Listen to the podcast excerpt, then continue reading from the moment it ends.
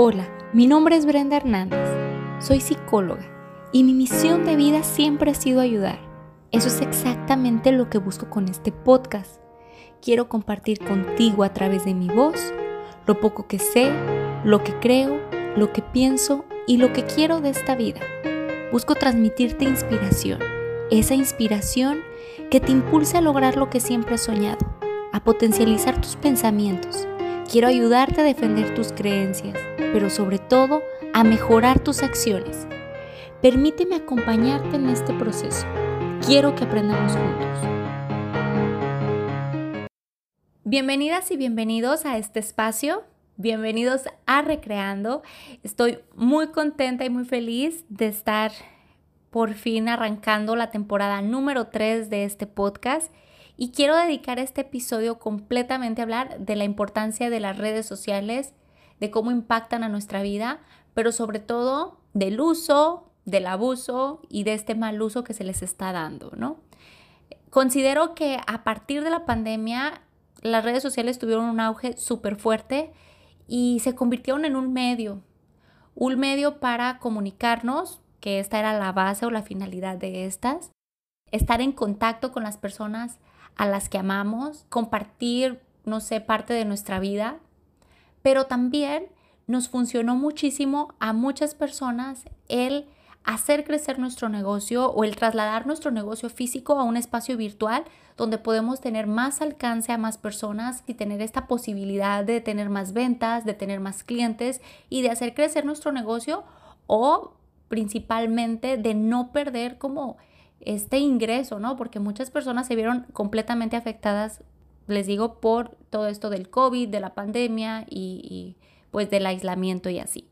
Pero también muchas otras eh, personas les tocó pues adaptarse a, a estos aparatos, a estas plataformas para darle seguimiento a sus estudios, para cumplir con esos objetivos personales, con esos proyectos. Y entonces si nos ponemos a analizar cuánto tiempo estamos pasando en el celular, en la computadora o en la tablet, pues nos podemos dar cuenta que es muchísimo. Quiero que seamos conscientes del tiempo que estamos dedicando a estos aparatos, cuánto tiempo de este tiempo está dedicado a redes sociales y qué se hace a través de estas plataformas.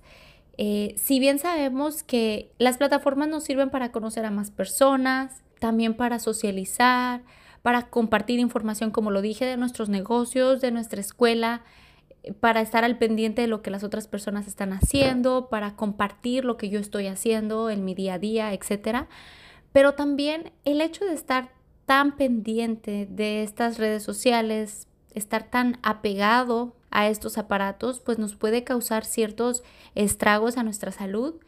Eh, principalmente lo que está muy ligado a el abuso de redes sociales es eh, síntomas que son muy parecidos a los de la depresión, por no llamar depresión, porque no podemos diagnosticar nomás por nomás. Entonces, este, sí hay síntomas que coinciden mucho con el cuadro de depresión, con el cuadro de ansiedad, incluso las personas que pasan mayor tiempo frente a una pantalla son personas que tienen problemas de estado de ánimo, eh, conflictos personales, poca habilidad para controlar sus impulsos, para expresar sus emociones, algún tipo de dificultad para conciliar el sueño o, por el contrario, somnolencia y estar cansados todo el tiempo, falta de ánimo, de motivación, este, conflictos interpersonales debido a que no estamos presentes en los momentos, no estamos dedicando ese tiempo de calidad a las personas que nos rodean.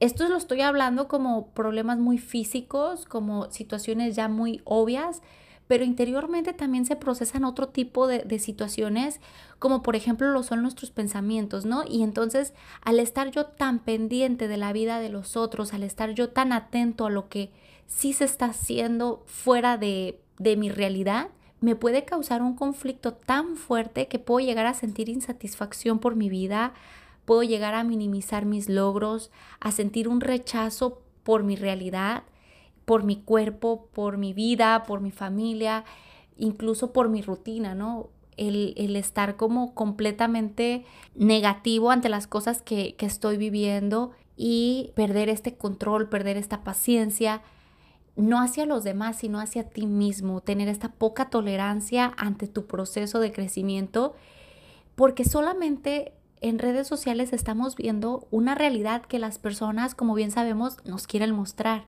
Pero cuando estamos tan bombardeados con tanta información, con tantas imágenes, con tantos discursos tan reescritos, tan sobrepensados, nos hacen salirnos de nuestra realidad y confundirnos al punto que llegamos a creer que eso que estamos viendo es real y que mi vida, mi propia realidad, no está a la altura de la de los demás, ¿no?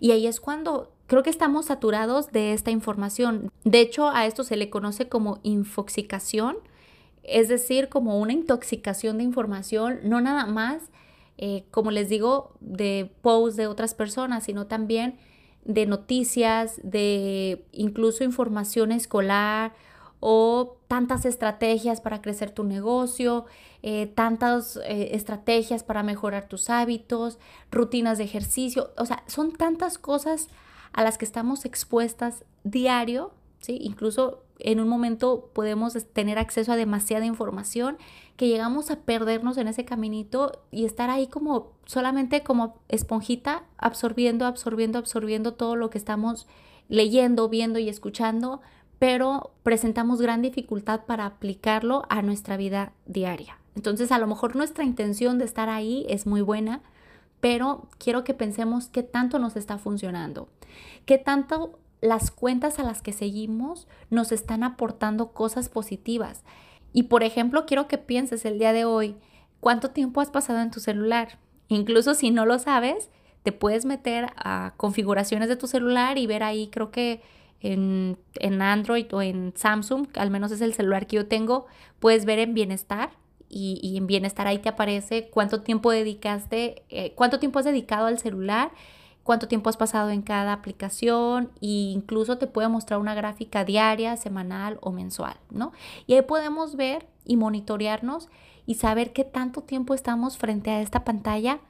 Pero lo realmente importante no es cuánto tiempo estamos invirtiendo, sino qué estamos rescatando de ahí, de qué manera nos estamos nutriendo, cómo nos estamos formando y de qué cosas nos estamos perdiendo, o sea, qué cosas reales de las que están en nuestro entorno nos estamos perdiendo por estar frente a una pantalla, ¿sí?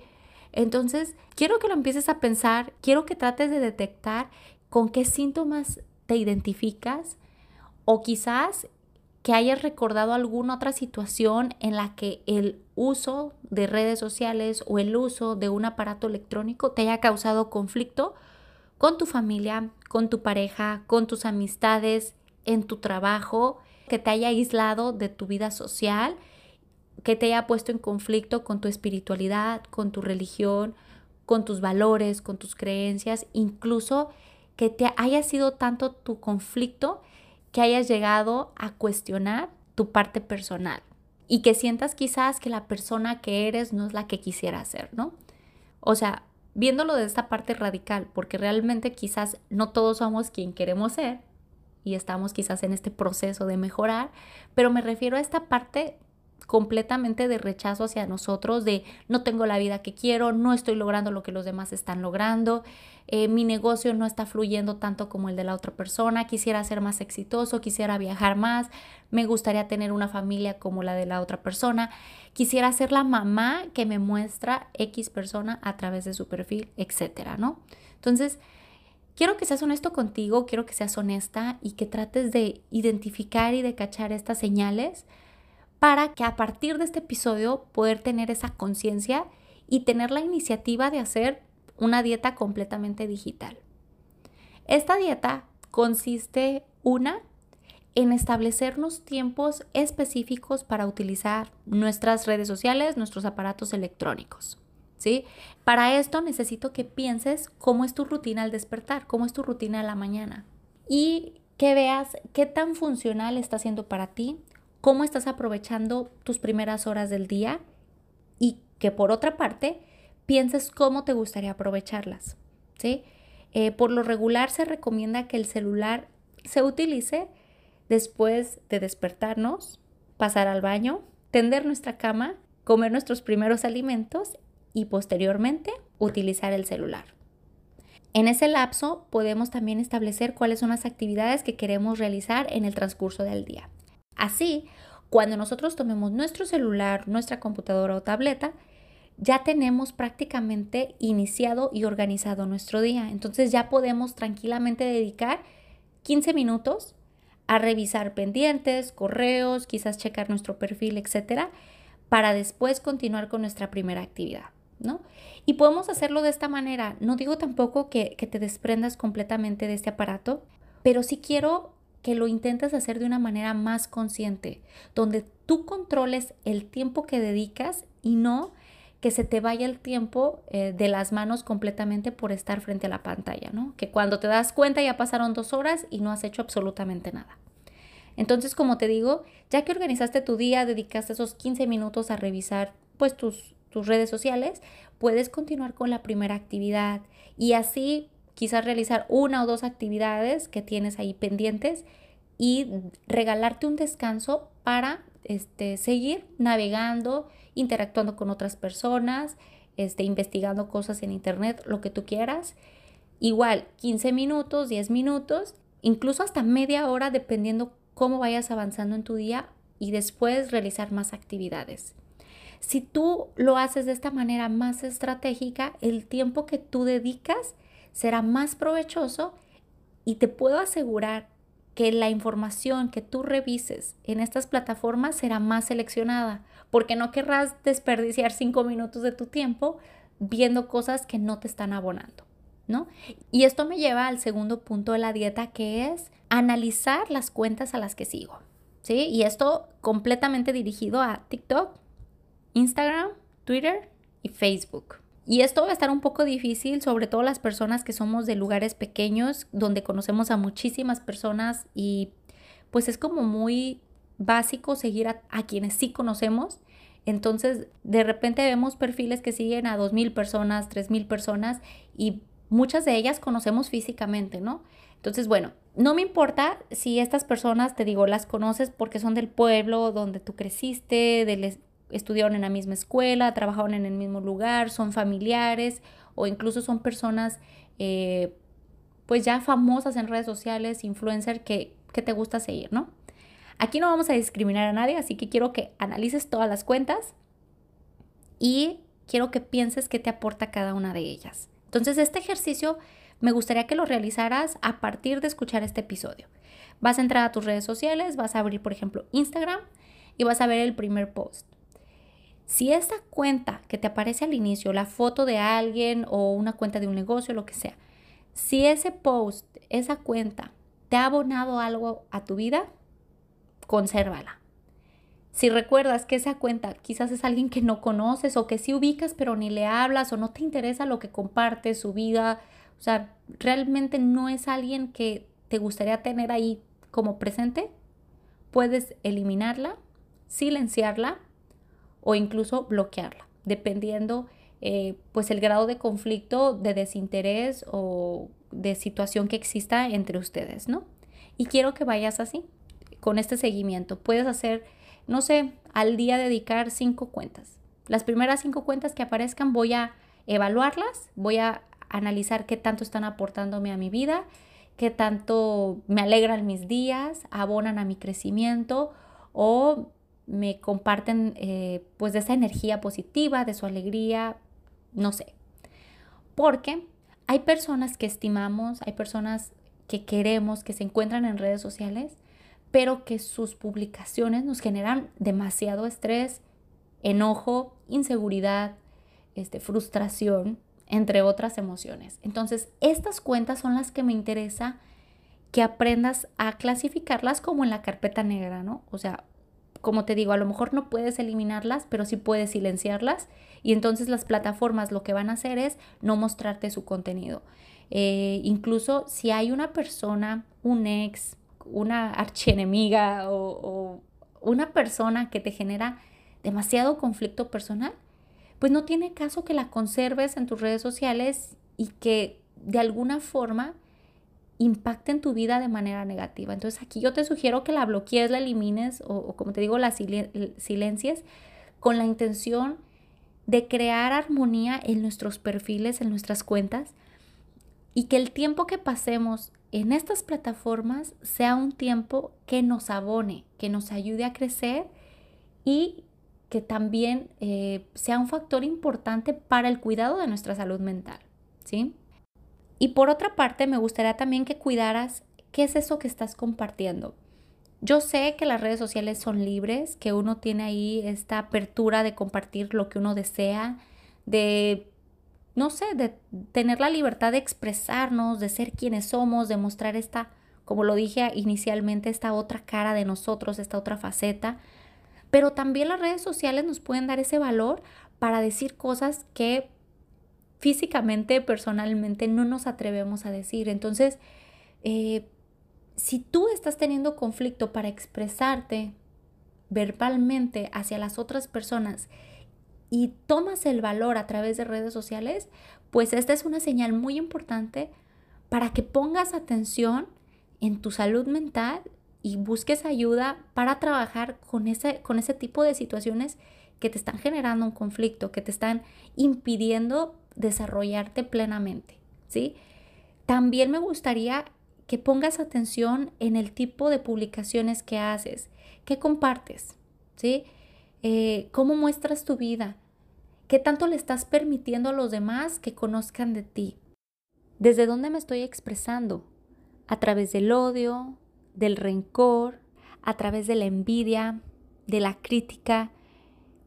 ¿Cuál es mi objetivo de este tipo de publicaciones?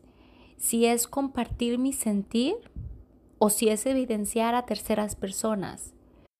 Porque también esta es una manera de agredir a los demás, de invadir su privacidad y de difundir información que puede ser real o no puede ser real, pero que puede eh, afectar de una manera irreversible la reputación de los demás. Y es que a través de las palabras podemos construir y podemos destruir. Entonces tenemos que ser muy cuidadosos con la manera en que nos estamos expresando, con lo que estamos compartiendo. Y obviamente tenemos esta libertad de hablar desde nuestro dolor, desde nuestro sentimiento, de abrir eh, nuestra vida ante las personas si así lo deseamos, pero con responsabilidad y cuidando la libertad y la privacidad de los otros. O incluso si mi día está siendo muy malo, si lo que me está pasando realmente me tiene al borde, si me siento como muy necesitado de esta atención, de esta escucha, pues entonces recurrir al lugar correcto, no publicarlo a los cuatro vientos, sino si a través de redes sociales tengo alguna amistad, un familiar que me pueda escuchar, pues pedirle directamente a esa persona que me dedique este tiempo porque lo necesito. O si no existe ninguna persona a la que yo le tenga confianza, pues buscar a un profesional que pueda brindarme este espacio en donde yo pueda sacar esta situación y resolverla, ¿no? Porque considero que, que, a través de redes sociales, pues lo único que vamos generando es caos y nosotros mismos somos los que vamos enfermando estos medios. Nosotros mismos somos los que le damos ese giro positivo a las redes sociales o negativo. Entonces, aquí también es importante no nada más juzgar a los otros por lo que publican o comparten, sino también vernos a nosotros mismos, ¿no? Y transmitir lo que somos desde nuestra realidad. Sí, como les dije, si queremos jugar con la creatividad y conectarnos con ella y compartir cosas eh, padres, chistosas, cosas que nos gustaría tener en nuestra vida o no sé, se puede y se vale. Pero siendo conscientes que lo que mostramos en estas plataformas digitales no es lo mismo a nuestra realidad, ¿sí? Entonces hay que buscar este equilibrio, hay que buscar esta congruencia y sacarle el mayor uso y el mayor provecho a estas plataformas. Ahora sí, por último, lo que me gustaría que analizaras es las aplicaciones que tienes en, en, tus aparatos electrónicos. Como lo dije, cuánto tiempo dedicas a cada una de estas aplicaciones y cuál es el objetivo de estas aplicaciones. Hay aplicaciones que nos generan mucho estrés, mucho conflicto, que incluso pues no nos aportan nada, también podemos descansarlas por un momento, no cerrar nuestras cuentas, simplemente desinstalarlas y descansar de esto. Sobre todo si el uso de estas plataformas nos está, como les dije, afectando en nuestras otras áreas de desarrollo. ¿Sale? Y pues ir practicando e ir intentando este tipo de dieta digital para desintoxicarnos de esto y descansar anímicamente, físicamente y mentalmente de la sobrecarga de información. ¿Sale? Así que me gustaría que lo intentaras.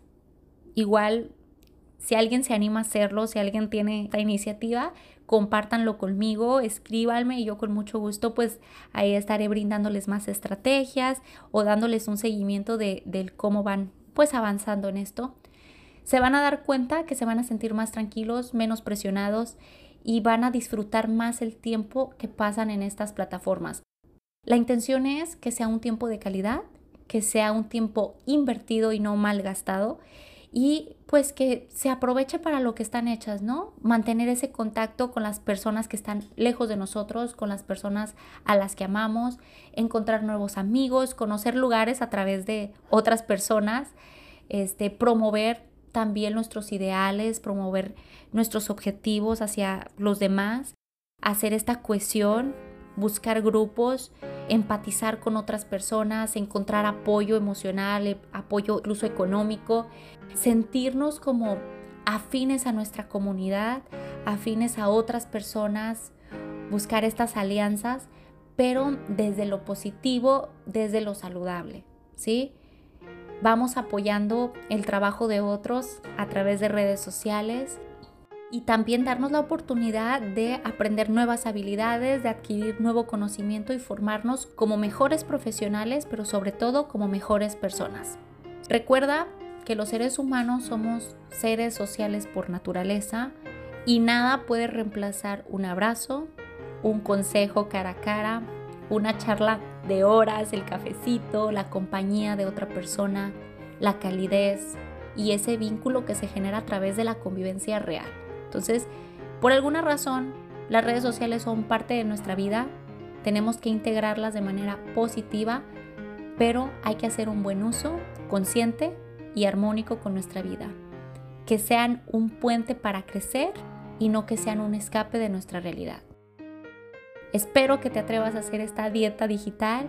Espero que este episodio te haya ayudado a ver las cosas de una manera diferente y que generemos esta conciencia creando esta dieta digital como un hábito más en nuestra vida para funcionar de una manera pues más armónica con los demás y con nosotros mismos.